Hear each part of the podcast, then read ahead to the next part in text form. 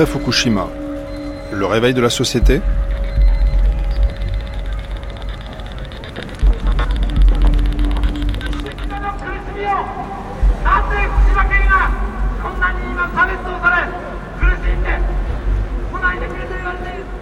Nous sommes tous des Japonais. euh, pensez à la souffrance des gens de Fukushima. Pourquoi est-ce que nous, nous seulement, nous devons euh, souffrir?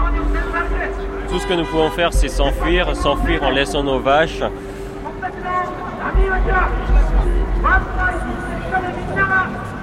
On regarde impuissant euh, notre village Namie euh, devenir le prochain Tchernobyl.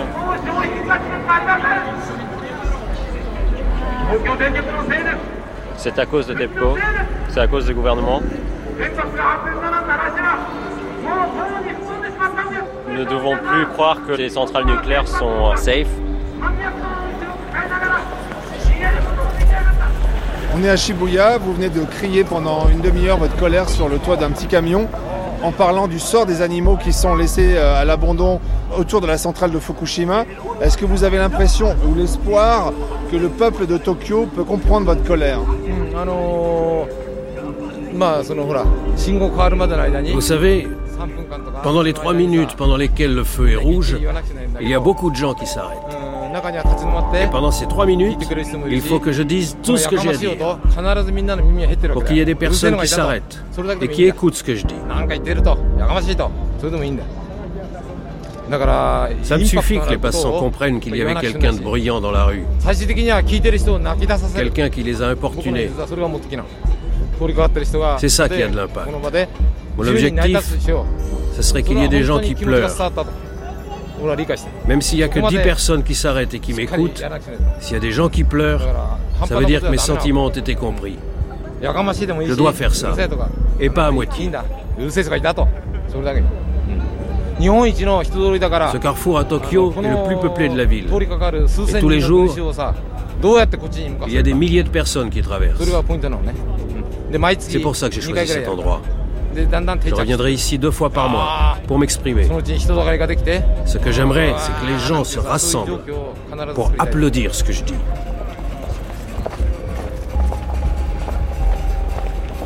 Les répliques du séisme du 11 mars 2011 n'ont pas fait trembler que l'écorce terrestre japonaise. Elles ont aussi réveillé certaines couches de la société. Les premiers à réagir furent bien entendu les habitants de Fukushima, comme cet éleveur que vous venez d'entendre. Mais il y a aussi les Ibakusha, les irradiés d'Hiroshima et Nagasaki. Parmi eux, un vieux monsieur s'est mis en colère dès le lendemain de la catastrophe. Dès le 12 mars 2011 également, un jeune homme s'est dressé seul à Tokyo devant le siège social de TEPCO, l'opérateur de la centrale de Fukushima. Il a été rejoint depuis par des centaines et des milliers de personnes. Mais son activisme cache malheureusement la forêt d'une jeunesse résignée ou trop avide de biens de consommation pour rêver d'un autre Japon.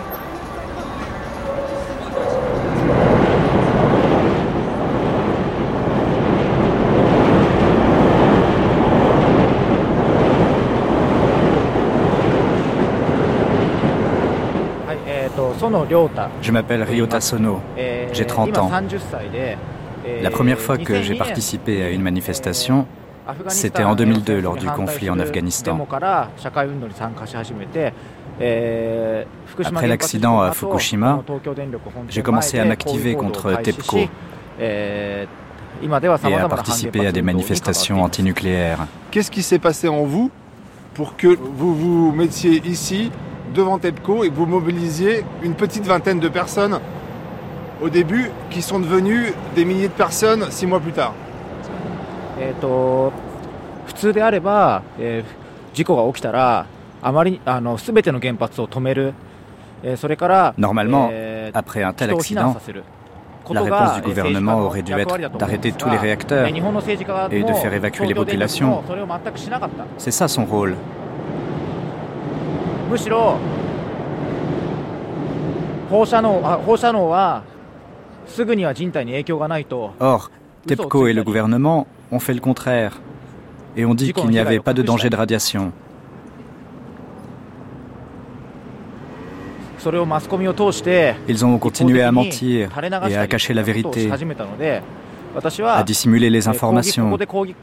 C'est ce point de vue qui est passé à la télévision. Il s'avère qu'après l'accident, les autorités et les responsables de TEPCO se sont rassemblés dans ce bâtiment.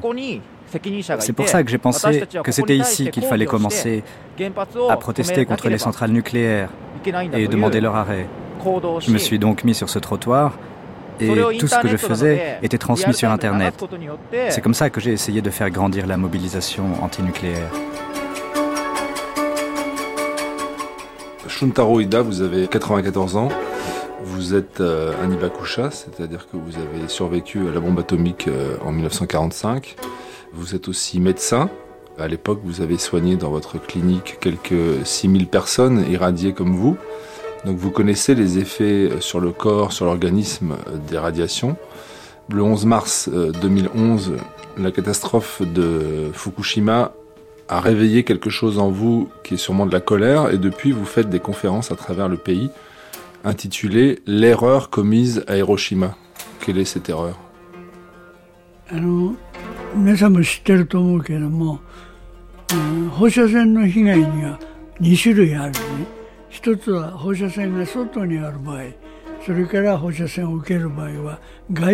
Je pense que vous savez que quand on parle des effets de la radioactivité, il faut parler de deux sortes d'effets différents. La contamination à l'extérieur du corps quand on est brûlé et celle à l'intérieur quand on inspire de l'air ou que l'on ingère des aliments contaminés.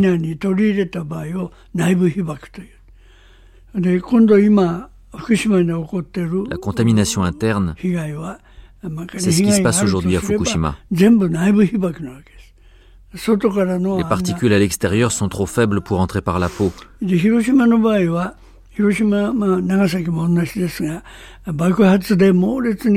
À Hiroshima et Nagasaki, il y a eu une explosion.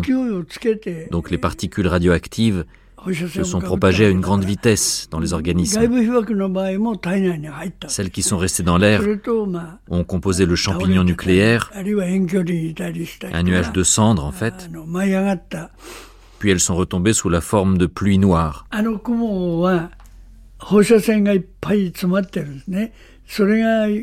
Ça, en 1945, on l'a vu, car il y avait des traces par terre, dans les flaques d'eau, sur le corps, Partout des marques noires. Ça, on l'a vu à l'époque.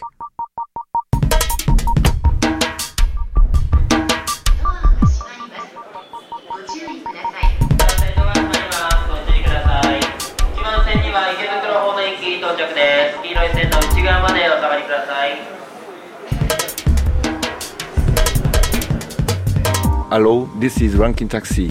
Bonjour, je m'appelle Rankin Taxi. Et mon reggae antinucléaire, ça donne ça. 放射の強い放射の偉い誰も差別しない誰にも負けない放射の怖い放射のやばい見えない匂わない誰も逃げられない。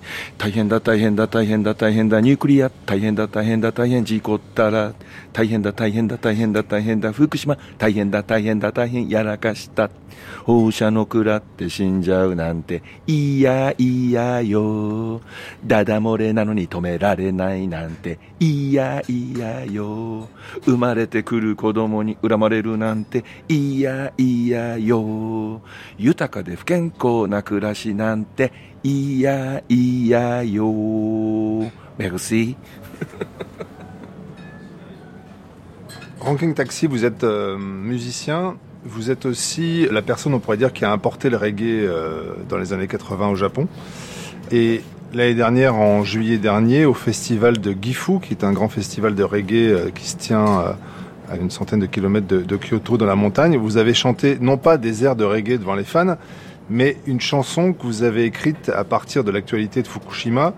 Et en gros, les phrases, c'était les radiations, personne ne les sent, personne ne les voit. Est-ce que vous pourriez me raconter un petit peu la naissance de cette chanson qui est la reprise en fait d'un tube des années 86 qui parlait elle-même de Tchernobyl? それであの結局ニュークリア、まあ、ニュークリアボムとニュークリアパワープラントについて歌うときに Le thème de cette chanson,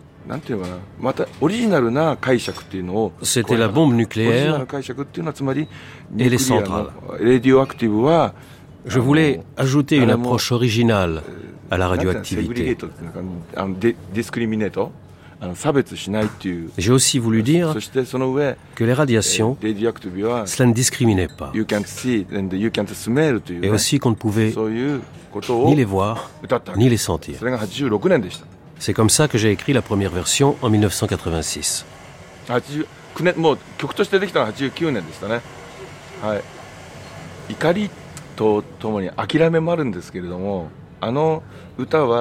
J'ai exprimé non pas une colère, mais un sentiment d'impuissance par rapport au nucléaire. Ce n'est pas une chanson dont je suis fier. C'est très triste ce qui nous arrive. Il y a beaucoup de gens qui disent que cet accident, ça leur fait du mal. Mais ça, c'est trop tard. Il fallait qu'on s'en aperçoive avant même l'accident. えっと、2011年版、えー、2011版を歌おうというよりは人からバンドのあのダブオキダブアイの La version 2011 Je n'avais pas l'intention de la composer.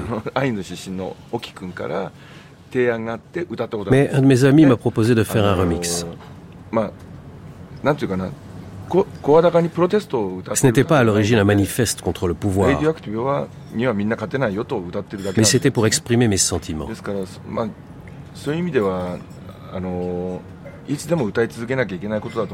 Moi-même, je suis très surpris de l'ampleur et du succès de cette chanson.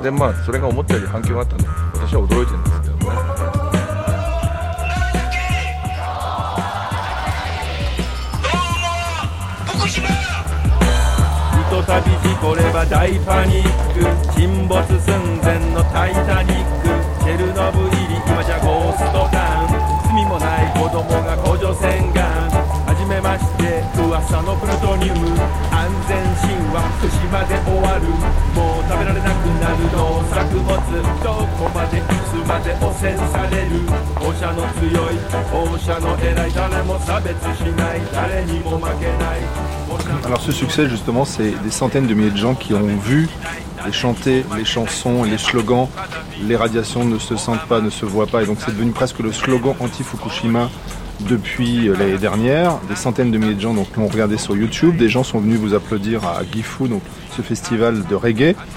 Est-ce que ces gens la plupart jeunes vous applaudissent parce que vous êtes un chanteur de reggae ou parce que tout d'un coup vous arrivez à verbaliser des choses que eux ne peuvent pas dire?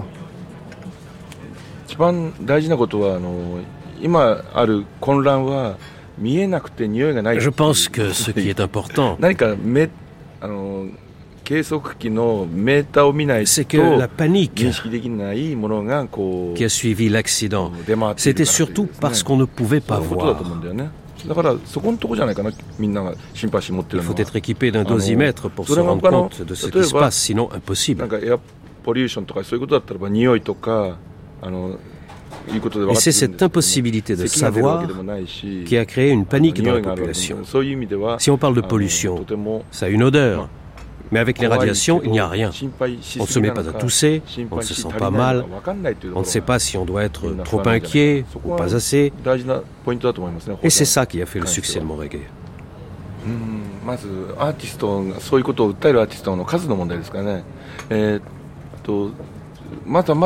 Je pense que le nombre d'artistes qui se sont mobilisés contre le nucléaire est trop faible. C'est proportionnel à l'intérêt dans la politique de la part de la population.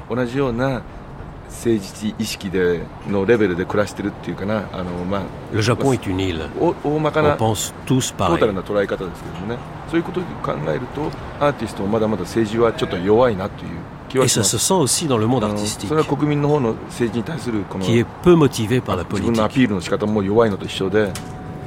それがまあアーティストにも同じように割合というか統計的な割合としてあると思います。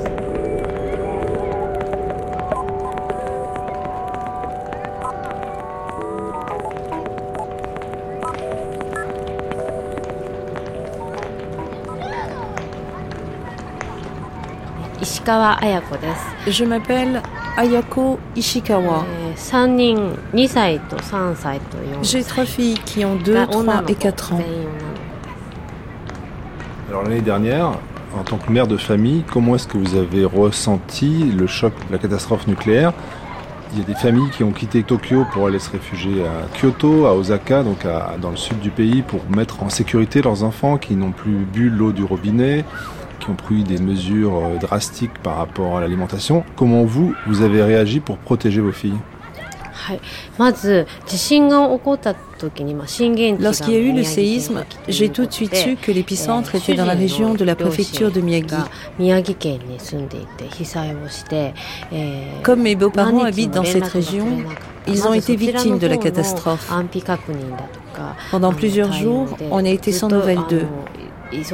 On était très occupés à trouver un moyen de vérifier qu'ils étaient sains et saufs.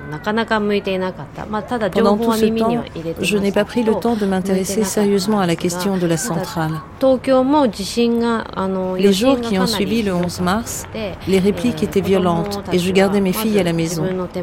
Je ne les emmenais pas à l'école maternelle. J'ai donc regardé la télévision pendant toute cette période-là. Et là, on parlait de l'accident à la centrale. Mais comme je consultais les informations sur Internet, je me suis rendu compte qu'elles étaient très différentes de celles diffusées sur le petit écran. À la télévision, le discours c'était tout va bien, il n'y a pas de problème. Sur Internet, la situation était décrite comme dangereuse. Moi, tout ce que je savais d'une centrale nucléaire, c'est ce que j'avais retenu de l'accident de Tchernobyl. Je savais que c'était quelque chose de terrifiant. Nous, ici, à Tokyo, nous sommes à 220 km de la centrale. Cette distance n'est ni trop grande ni trop petite. で、え近いというふうに私は印象を持っています。えー、脳放射能高等子ども守る会と脳放射能東京連合子ども守る会の代表をしております。Dans l'arrondissement de Koto, dans 守ろうということで、えー、立ち上げた団体です。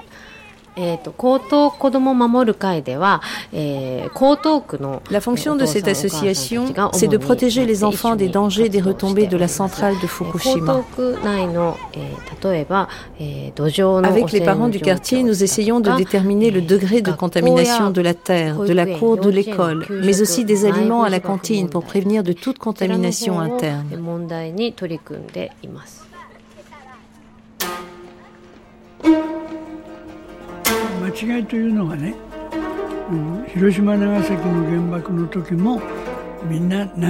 L'erreur commise à Hiroshima, c'est que les gens sont tombés malades en raison de la contamination interne. Aujourd'hui encore, les survivants souffrent en raison de ça. La contamination interne. Ça prend du temps, des années.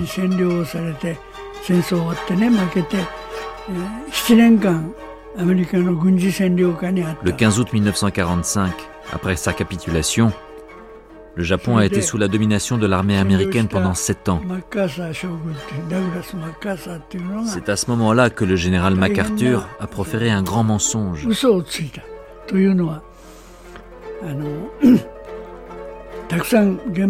Il a dit, je sais qu'il y a beaucoup de gens qui sont morts pendant les explosions, mais ne vous inquiétez pas, il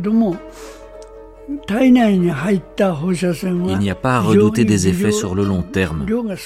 Pour les survivants, il n'y aura pas de malades. C'est inoffensif.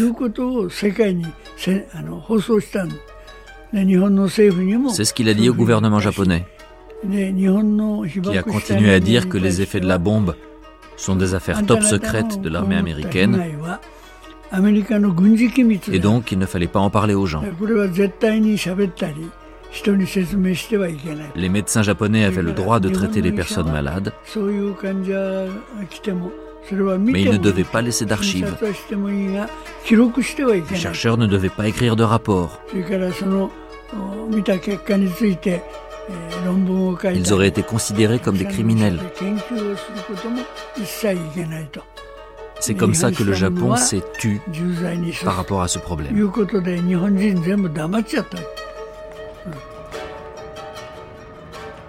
J'ai lu que le taux de radiation euh, maximum autorisé par le gouvernement était de 200 becquerels par litre pour le lait et l'eau et de 500 becquerels pour la viande et euh, les légumes et les œufs. Est-ce que vous pensez que les contrôles gouvernementaux sont suffisants pour que ces chiffres soient véridiques? Il n'y a pas de preuves scientifiques à ces chiffres. Et d'ailleurs, il n'y a pas assez de données pour faire une analyse complète. Même les spécialistes ne sont pas d'accord sur les effets de l'exposition aux particules radioactives pour les enfants. Nous sommes donc dans cette période où nous ne savons pas ce qui peut se produire dans quelques années. Nous, ce qu'on peut faire, c'est déterminer les effets en regardant ce qui s'est passé à Tchernobyl, car c'est le seul exemple pour comprendre les conséquences dans le futur. Ça s'est passé il y a 25 ans, et après cette longue période, on peut dresser désormais des conclusions.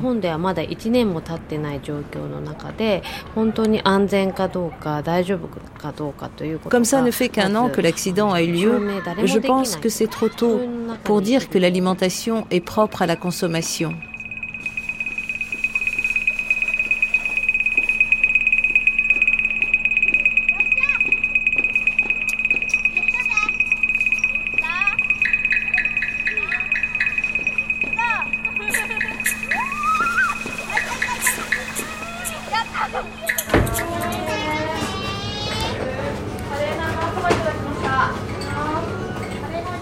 vous a retrouvé devant TEPCO où vous faites euh, régulièrement des manifestations depuis le 12 mars 2011.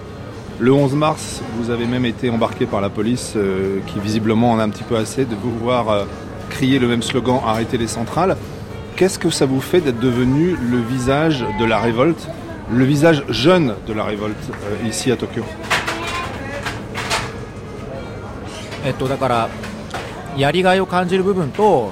もっとたくさんの人が来てほしいっていうふうに d'une certaine manière, c'est une mission pour laquelle je ressens une grande responsabilité. D'un autre côté, je voudrais qu'il y ait beaucoup plus de gens qui me rejoignent pour manifester.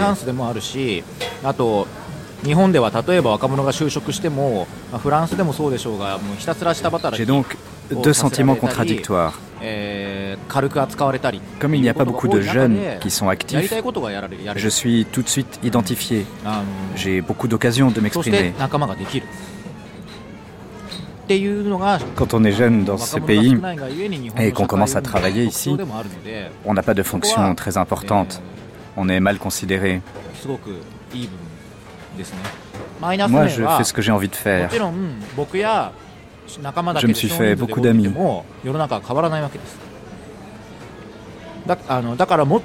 L'inconvénient, c'est que quand on n'est pas beaucoup, on ne peut pas changer le monde. C'est pour ça que je souhaite que plus de personnes viennent à nos côtés. Car tout seul, c'est fatigant. Je n'ai pas de temps pour me reposer.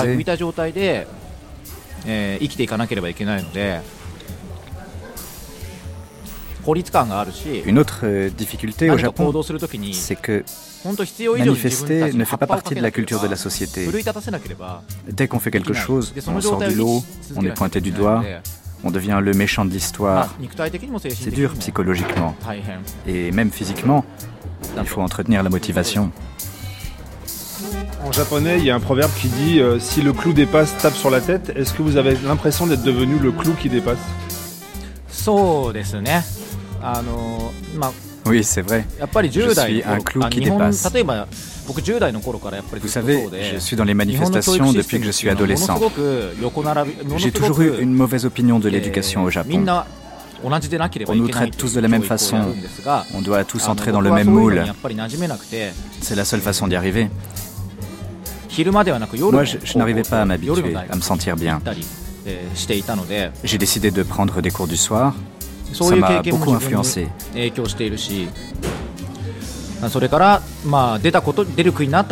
Et puis, comme je suis le clou qui dépasse, j'ai été arrêté deux fois, injustement. Pour vous singulariser dans le monde du travail, vous avez aussi décidé d'être Frita, contraction de Free Arbeiter, les précaires du Japon qui ne veulent pas rentrer dans le moule parental de l'entreprise à vie. Vous avez aussi participé au syndicat de ces Frita. Vous êtes mobilisé euh, pour leur cause, vous êtes aussi mobilisé pour l'Afghanistan. Mais est-ce que vous pourriez me donner un petit peu le background familial qui vous entoure, qui fait que dès l'adolescence, vous êtes senti investi de cette parole revendicatrice Et qu'en pensent vos parents aujourd'hui quand ils vous voient à la télévision, dans les médias français, les médias américains ou les médias japonais えっと家庭家庭は、 えーまあえっと東京、えー、東僕は実家が東京で、Je suis né ici à Tokyo. 両両親は二人とも働い Mes てい deux て parents travaillent. えー On a un bon niveau de vie à la で maison. まあそんなにまずやっぱりそんなに貧しい家ではな Mais かったの depuis le で lycée, j'ai toujours fait des petits boulots. 僕も高校の頃から Je pense あの que c'est grâce à mon aisance financière que j'ai pu m'investir dans le militantisme depuis 10 ans. えー そそこそれなりの余裕があるから、えー les gens 10年間 travaillent beaucoup trop ils て n'ont pas le temps de と s'engager. やっぱり日本は労働時間が長すぎるので普通に働き続けて.しまうと運動する余裕がないなくなる余裕と時間がなくなるから、えーそれをなるべく避けてきたというところ Mon も père a fait mai 68, えーと a participé aux manifestations d'étudiants 父 ici 親 à Tokyo. Il comprend mon esprit 1968 revendicatif. 年の学生運動をしていた世代なので運動に対する Ma 理 mère 解 est があ un り peu ます plus jeune, それから mais 母親 a は少し participé à des 年下です mouvements が féministes. えー Et elle s'est opposée au réaménagement moderne des その quartiers. 68年の後に出てきたフェミニズムの運動とか Tous les deux me soutiennent dans ma protestation. 再開発に地域再開発に反対する運動 Et と comme か ça fait 10 ans que ça 市民運動にそれ dure, なりに関わっていたので il voit bien que c'est du sérieux あの et que j'ai désormais そして plus confiance あ en の僕 moi. が不当逮捕ああのだから Au 僕のよう Japon, に il y a 不当逮捕 beaucoup さ de れよう parents も qui の sont なら conservateurs. S'ils ont un enfant qui veut aller manifester, c'est tout de suite le conflit. Si en plus il se fait arrêter, alors là, c'est le choc psychologique. Moi, heureusement, je ne vis pas ça. Vous savez, la police connaît bien la société. Dès qu'il y a une arrestation, ils font une descente chez les parents pour leur poser des questions ou fouiller le domicile. Ils font cette sorte de, harcèlement. C'est une des raisons pour lesquelles les jeunes ne vont pas manifester.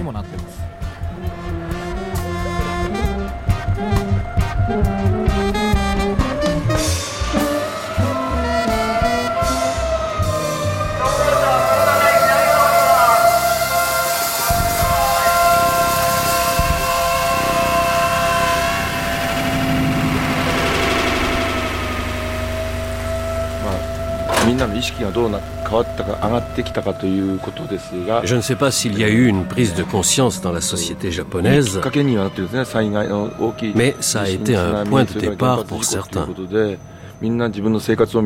C'est qu'on a survécu あのチャンスあ Un séisme きっかけ引き金 tsunami une catastrophe nucléaire. C'est une occasion de revoir nos vieilles croyances. Il y a beaucoup de gens qui ont fait une réflexion en profondeur et qui ont trouvé matière à penser. Mais il y en a beaucoup trop qui sont devant la porte et qui n'arrivent pas à aller de l'avant. On pourrait se demander comment les centrales nucléaires ont-elles été installées au Japon ou bien encore la relation Japon-États-Unis. A-t-elle une influence Et laquelle sur les décisions du pays Il y a tellement de choses à connaître. Mais il y a ceux qui veulent oublier ce qui s'est passé, qui ne veulent pas voir la vérité. Moi, je pense qu'il faut continuer à sonner l'alerte. Fukushima, c'est 250 à 300 km de Tokyo. Est-ce que vous avez l'impression que le danger est loin et même si à Tokyo, ici, euh, des mesures d'économie d'énergie ont été prises, des éclairages ont été euh, arrêtés, les ascenseurs, les climatiseurs euh, ont été arrêtés pendant tout l'été, ce qui a fait que la population japonaise, dans une belle discipline, a fait une économie d'énergie en un été quasiment de 20% par rapport à sa consommation normale. Mais est-ce que vous avez l'impression que ici à Tokyo, on se dit tout ça c'est loin まず、えーと、距離の問題ですがあの まあ遠い分だけ線量は低い Ici à Tokyo, comme on est loin de la centrale, la radiation est plus basse qu'à Fukushima. Mais on sait qu'il y a des endroits où se concentre la radiation.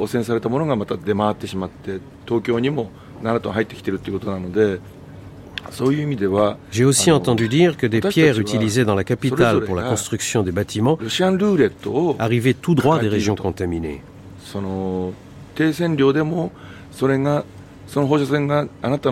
Quand je pense à tout ça, je me dis qu'on joue à la roulette russe et que notre organisme est en danger. Et à force de jouer à ça, on va perdre.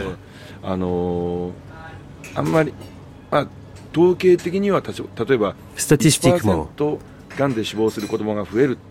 même s'il n'y a qu'un pour cent des enfants qui développent un cancer plus tard, dans une population de 100 000 personnes concernées. Ça fait beaucoup. Ce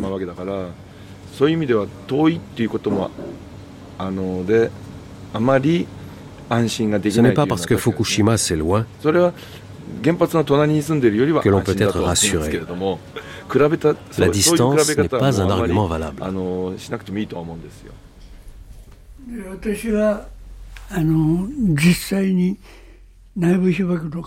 Moi, en tant que médecin, j'ai vu des gens contaminés par la radioactivité. Même si on me répète que les effets secondaires n'existent pas, je ne peux pas y croire. Je l'ai vu de mes propres yeux. Aujourd'hui, dans ce pays, nous ne sommes pas beaucoup à dire les choses tout haut et à essayer d'alerter la population. Il y a eu quelques milliers de gens, après Hiroshima, qui ont été affectés par les radiations, même si les États-Unis refusent de reconnaître la vérité en face. Et c'est impossible de tourner le dos à la vérité.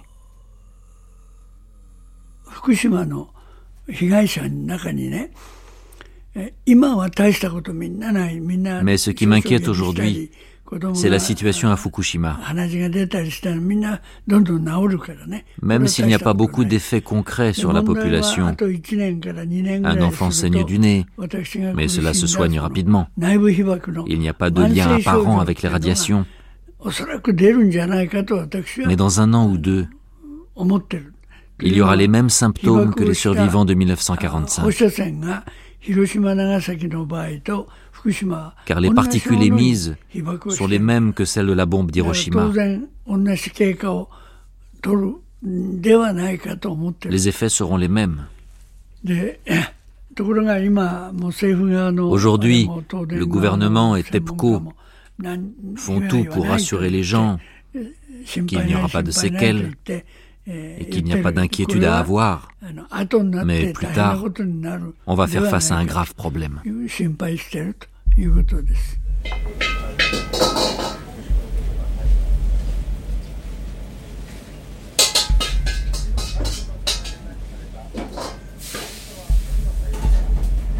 えっ、と貝沼博と申します。えー je m'appelle Hiroshi Kainuma. J'étudie la sociologie à l'université de Tokyo.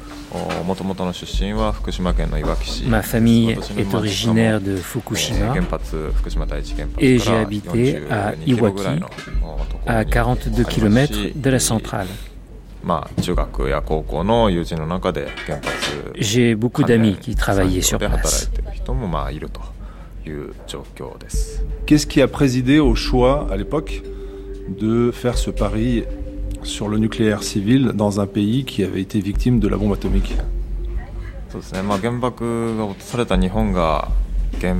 C'est difficile d'imaginer que dans un pays qui a été victime de la bombe atomique, il y ait autant de centrales nucléaires. Mais quand on regarde les journaux de l'après-guerre, on lit qu'il est nécessaire pour le Japon d'avoir une relation continue avec l'énergie nucléaire pour se développer.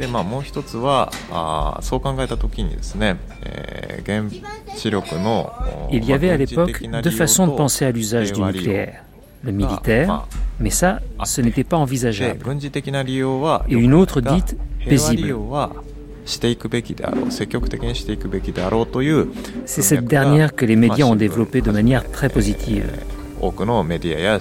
C'est ainsi que l'histoire de l'installation des centrales nucléaires a commencé au Japon.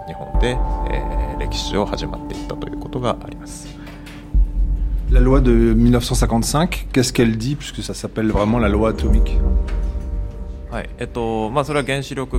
Cette loi de l'énergie nucléaire, elle détermine son usage industriel par le pays. Ça a été comme un guide pratique pour le pays, pour le développement de cet usage civil. いかに扱っていくかということ、まあ、基本的には枠組みだけ La première centrale い été installée au milieu des années 60. なので、えーとまあ、そこから例えば一番最初のキャ日本でいうと茨城県の東海村。Dans le village de、そして、えーまあ、福島の原発というのもそれから、まあ、Puis est venue la centrale de Fukushima. あたりますけども60年代の具体的な計画に移っていくと。Vous êtes originaire de Fukushima. Comment est-ce qu'à l'époque on parlait de la centrale alors qu'aujourd'hui elle est complètement décriée?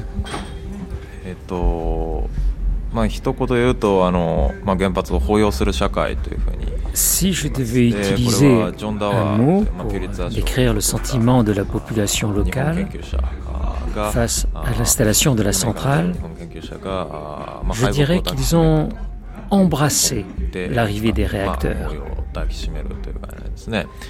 Je reprends là l'expression du sociologue américain John Dower, spécialiste du Japon, qui a dit qu'en 1945, les Japonais ont embrassé la défaite. Quand on pense au nucléaire, on a des images négatives. Mais ça, c'est une opinion de l'extérieur. À l'époque, les populations locales se sont vraiment réjouies de cette nouvelle. Embrasser la défaite, comme le dit ce sociologue américain, est-ce que ça veut dire aussi pour les Japonais qui ont été défaits par les Américains euh, d'embrasser la technologie américaine qui a présidé à l'installation des centrales nucléaires euh, ici dans l'archipel? Hmm. Oui. Dans les années 50 au Japon, il y a eu un célèbre dessin animé, Astro Boy, et également un autre qui s'appelle Doraemon, qui est né à la fin des années 60. Ce robot est alimenté par l'énergie nucléaire. Et il fait du bien autour de lui. À cette époque-là, les Japon avaient une vision pure et naïve de la science. Et le nucléaire, c'est un des piliers de la reconstruction de l'après-guerre.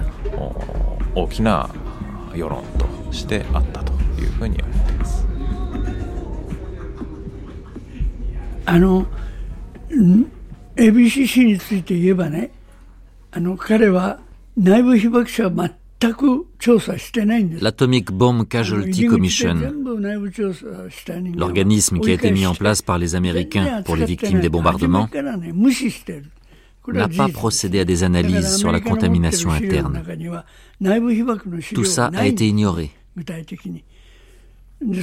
Si vous allez dans les archives américaines, rien n'a été fait là-dessus. Je pense donc que l'histoire se répète. Il se passe aujourd'hui au Japon ce qui s'est passé hier. Par rapport à ce qui s'est passé à Tchernobyl, l'intensité des particules est plus faible que lors de la catastrophe de 1986 en Ukraine, même si la quantité émise à Fukushima est plus élevée. Les effets ne sont pas faciles à voir. Rien n'est visible dans l'immédiat. Pour moi, c'est un combat de longue haleine pour mettre en garde contre les effets à long terme de l'exposition.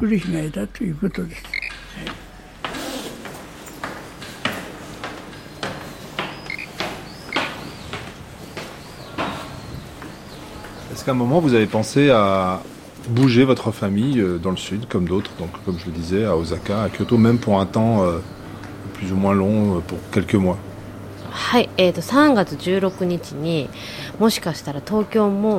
Le 16 mars, je me suis rendu compte que la situation était peut-être très dangereuse. Et j'ai décidé de quitter Tokyo avec mes filles.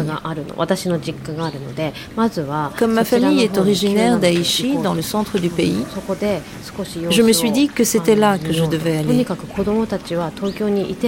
Je ressentais instinctivement que les enfants ne devaient pas rester à Tokyo. C'était trop dangereux.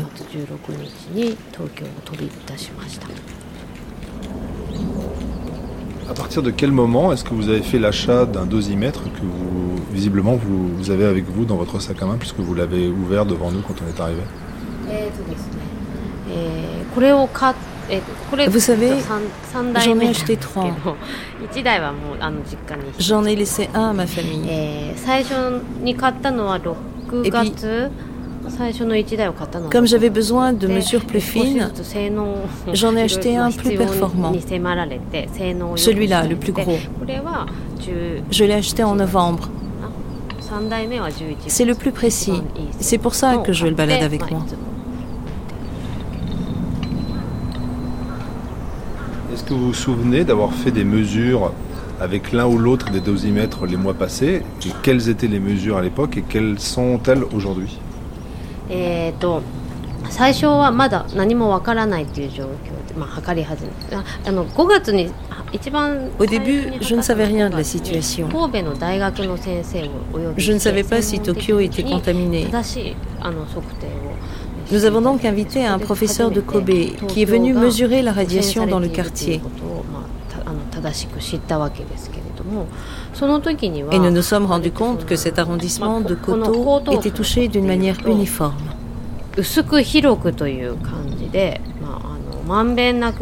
Puis les mois passant, nous avons vu que cette contamination se concentrait à certains endroits. On appelait ça la concentration naturelle.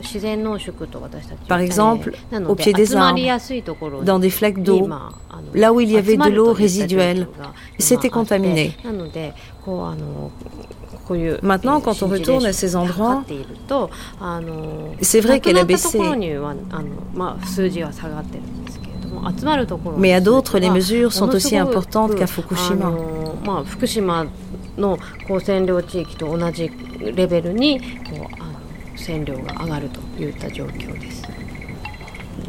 Outre ces mesures de radiation donc dans certains spots ici à Tokyo, une fois que vous avez fait ces mesures, est-ce que vous vous tournez vers les autorités pour qu'elles prennent des mesures justement de décontamination, de nettoyage Est-ce que vous avez assez d'impact pour qu'il y ait quelque chose de pratique outre la diffusion de l'information まずは江東区に対しては5月にあの測定した時に、えーまあ、それでも汚染されていることは分かっていたので、えー、5月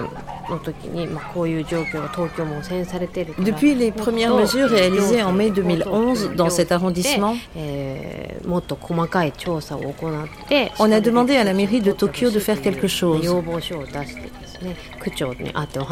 On a rencontré un élu du quartier. Ils ne sont pas très rapides dans l'administration. Mais dans les écoles, ils ont agi pour que la décontamination soit effective.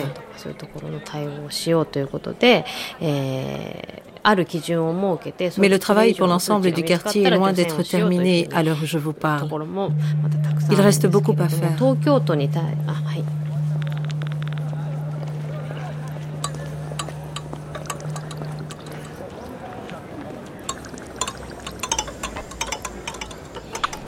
Japon, les, médias officiels sont peu ou prou contrôlés par le pouvoir. Vous, vous avez pris la parole en public, votre visage est connu, vous tweetez, vous utilisez les réseaux sociaux, vous venez d'écrire un livre qui s'appelle Pourquoi je me suis dressé devant TEPCO. Est-ce que vous avez l'impression d'être devenu un média à part entière? Eh,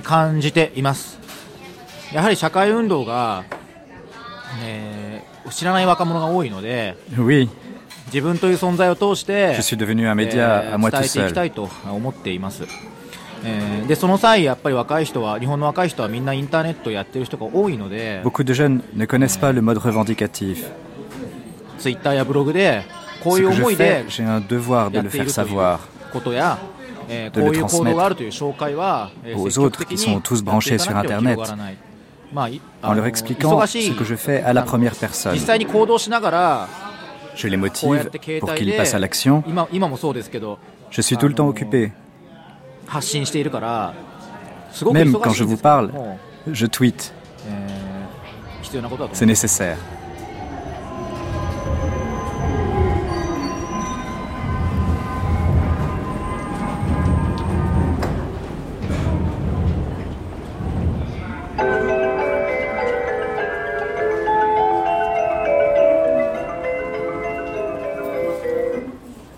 1つ目は、えー、とやはり日本の近代化は私はまあ2つ Je pense qu'il faut distinguer deux périodes quand on parle de la modernisation du Japon. La première commence avec la révolution de Meiji en 1868 et la colonisation des voisins asiatiques par le pays. Ils ont essayé de compenser le manque de ressources naturelles par les possessions à l'extérieur. Et cette période a connu une première défaite en 1945. それで1945年に一つ目の敗北がありましたでもう一つが外へのコロナ Comme cet expansionnisme en Chine et en Corée a été un échec, le Japon a dû trouver un moyen pour s'approvisionner en énergie à l'intérieur de ses frontières et atteindre une modernisation similaire aux pays européens. Un des moyens retenus, ça a été de bâtir des centrales nucléaires dans les régions les plus pauvres c'est-à-dire dans les préfectures agricoles. Cette euh, deuxième période de modernisation, qui correspond au développement du capitalisme, s'est écroulée le 11 mars 2011. Je pense qu'on peut considérer cela comme la deuxième défaite du Japon. その震災以後のモラルの崩壊という話、あるいは社会の無秩序という状況は qu'il y a aujourd'hui une crise morale dans le pays. これはあの今の2つの Si on pense cette crise en tenant compte des deux défaites dont je viens de parler, il faut parler de la fin des mythes.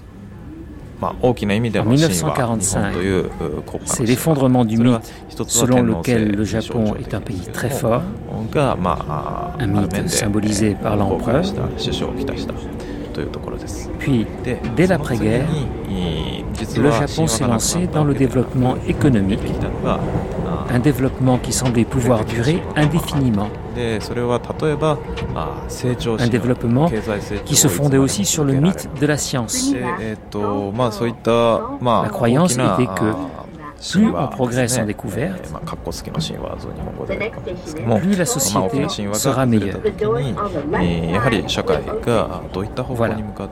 Ces deux mythes se sont écroulés.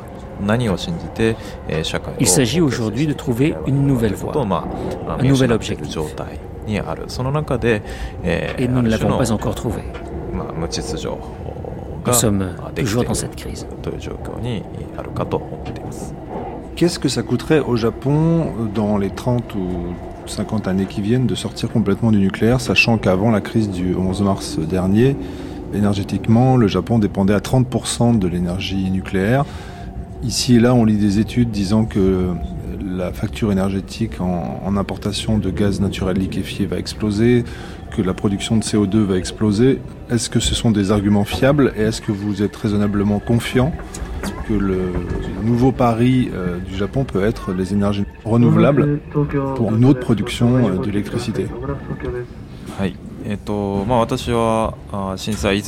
J'ai longtemps étudié ce problème, bien avant l'accident de Fukushima.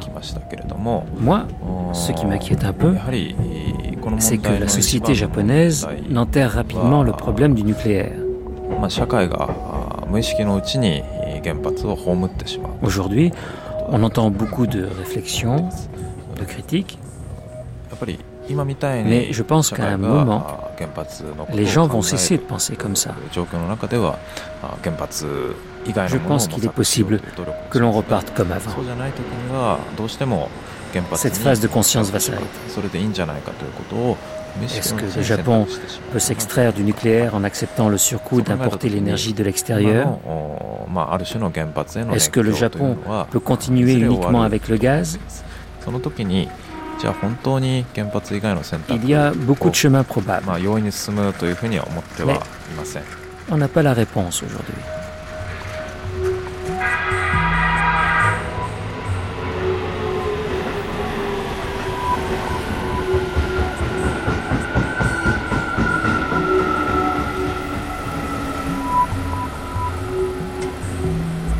La radiation, ça met des dizaines d'années à baisser.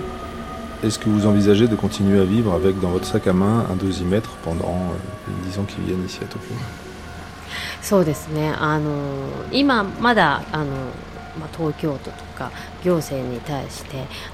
Nous sommes au stade où nous demandons l'aide de la ville. Mais c'est à nous aussi de prendre des mesures afin de retrouver une vie normale. Les enfants vont continuer à grandir. Ils ont une longue vie devant eux. Comment faire pour qu'ils puissent vivre dans un monde en sécurité Nous devons faire de notre mieux pour cela. La priorité, c'est d'éviter à tout prix les radiations. Tant que cette situation perdure, je continuerai à utiliser mon dosimètre. データを取ってここは言っちゃいけないとかやっぱりそういうことはしっかり把握していきたいなと Je vous ai dit que je prenais des précautions pour protéger mes enfants. Donc c'est important que je sache où on peut aller ou non. Mais c'est important que les autres le sachent aussi. Donc, ce que nous avons fait sur un site internet, c'est de créer un plan de contamination. À chaque nouvelle mesure, on met à jour ce site avec des marques de couleurs en fonction de la dangerosité des lieux. Chaque personne est responsable. Mais ce site est un outil pour prendre des décisions. Nous savons que l'administration ne fera rien. Il ne se passera rien à Tokyo. On nous l'a dit. Personne ne veut admettre qu'à certains endroits, la capitale est contaminée. Donc, nous devons donner l'information nous-mêmes.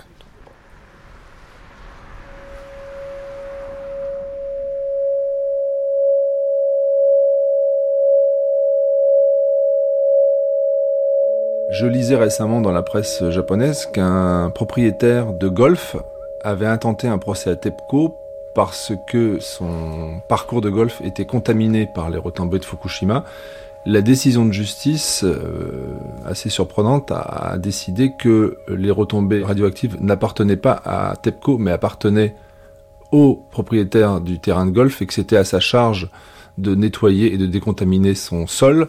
Que pensez-vous de cette décision de justice? Hmm.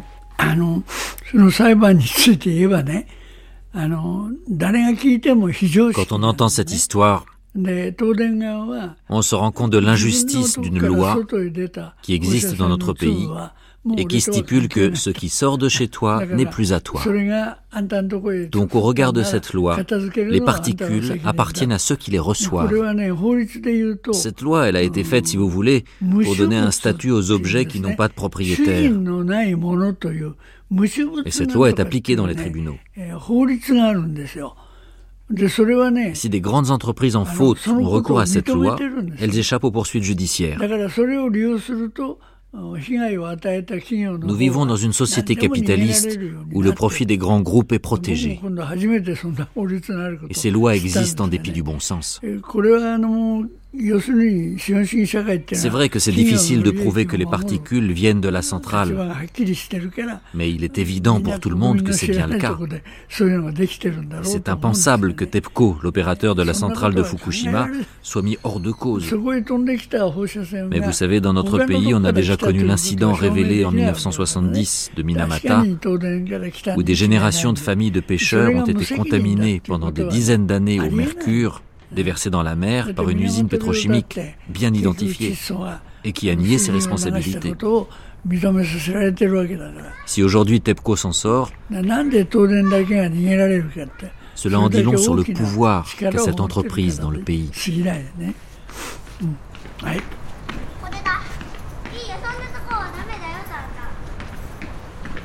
Dans votre main, donc, vous avez votre téléphone portable, sur lequel apparaît un plan du quartier avec des spots marqués vert, jaune et rouge. Et j'imagine que le rouge, c'est les lieux euh, qui sont exposés aux radiations. はいえーと、0.09マイクロシーベルトより小さいと、え水色にしていて、えー、0.10から0.16マイクロシーベルトパワーですね。 sur ce plan, nous avons indiqué par couleur le niveau de radiation. Quand le niveau est bleu ciel, c'est que c'est bas. Quand c'est vert, c'est que le niveau est moyennement élevé. Puis plus on s'élève, c'est jaune. Là, il faut faire attention. Puis c'est rose. Et enfin, c'est le rouge. Quand on arrive à ce niveau, il y a une alarme qui retentit sur ce dosimètre.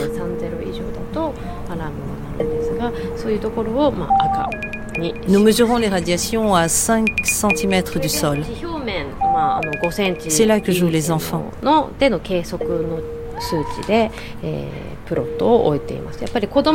La mairie de Tokyo fait, elle, des mesures à 1 mètre de hauteur.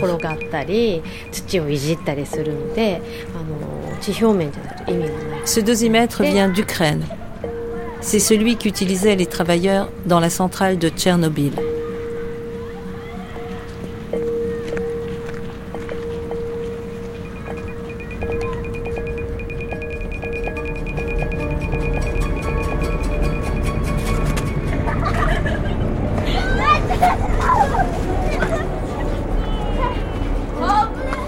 À l'activiste Ryota Sono, au musicien Ranking Taxi, à Ayoko Ishikawa, responsable de l'association No Radiation, au sociologue Hiroshi Kainuma et à Shuntaro Ida, survivant et médecin d'Hiroshima.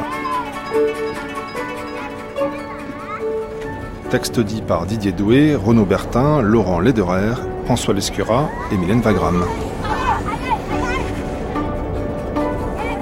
Dans un instant, la troisième partie de notre matinée avec le débat.